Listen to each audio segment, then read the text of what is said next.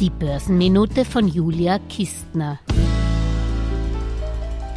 Die Inflation, die man beim täglichen Einkauf schmerzhaft spürt, muss ja irgendwoher kommen. Woher findet man unschwer raus, wenn man sich die Margenentwicklungen der Konsumgüterindustrie anschaut.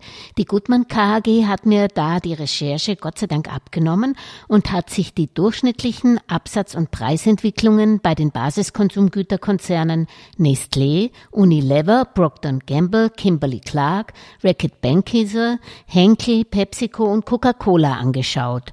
Und das ist wirklich augenöffnend. Seit dem zweiten Quartal des Vorjahres haben die Konsumgütermultis nämlich ihre Preise kräftig angehoben.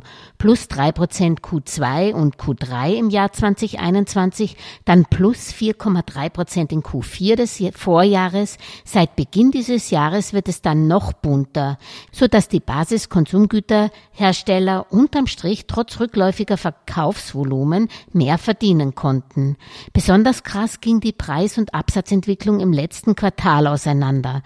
Während bei den genannten Basis-Konsum-Markenartiklern die Absätze in Q3 22 um 1,9 Prozent zurückgingen, erhöhten sich die Preise um 11,2 Prozent ihrer Produkte.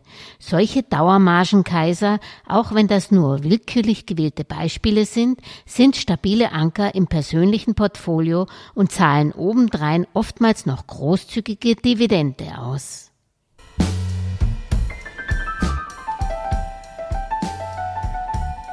Alles Gesagte ist nur die persönliche Meinung von Julia Kistner und daher keine Anlageempfehlung und keine Rechts- und Steuerberatung. Für Verluste, die aufgrund von getroffenen Aussagen entstehen, übernimmt die Autorin Julia Kistner keine Haftung.